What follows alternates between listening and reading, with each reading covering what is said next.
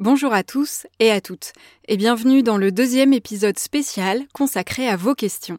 Pour fêter le centième épisode de ce podcast, vous m'avez posé des questions par mail et dans les commentaires sur Apple Podcast.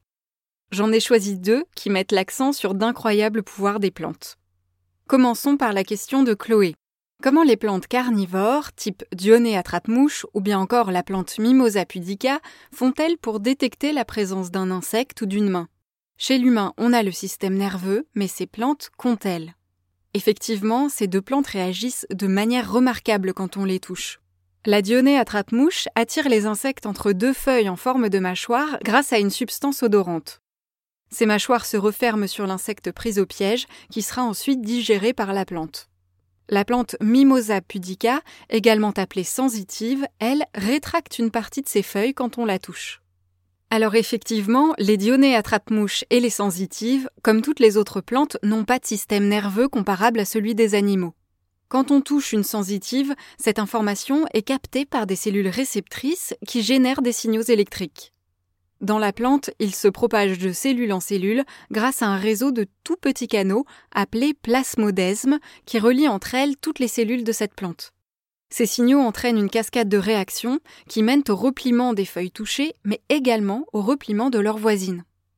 Un principe similaire est à l'origine de la capture d'insectes par la dionée attrape-mouche.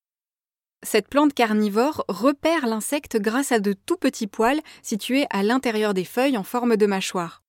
Il y en a trois sur chaque mâchoire. Pour que le piège se referme, il faut que ces poils soient stimulés au moins deux fois dans un court laps de temps.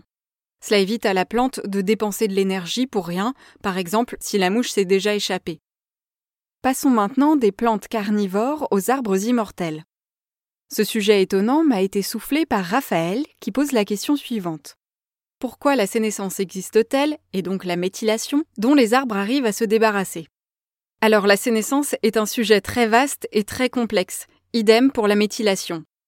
En simplifiant beaucoup, on peut dire que la sénescence, c'est le processus de vieillissement. Quant à la méthylation, c'est un aspect du vieillissement qui touche à la génétique et que je n'aborderai pas aujourd'hui. Par contre, il est vrai que certains arbres ne semblent jamais vieillir. Par exemple, on ne trouve pas de traces de processus de vieillissement dans le patrimoine génétique du ginkgo biloba. Chez d'autres espèces, les nouvelles cellules produites sont toujours aussi jeunes, même quand l'arbre a lui plusieurs centaines, voire plusieurs milliers d'années.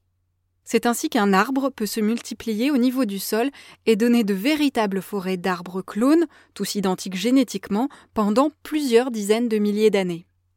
Alors en attendant d'élucider tous les mystères du vieillissement de ces arbres, on sait quand même que les intempéries, les attaques d'insectes et de pathogènes, ou encore la main des êtres humains, sont un sacré frein à l'immortalité.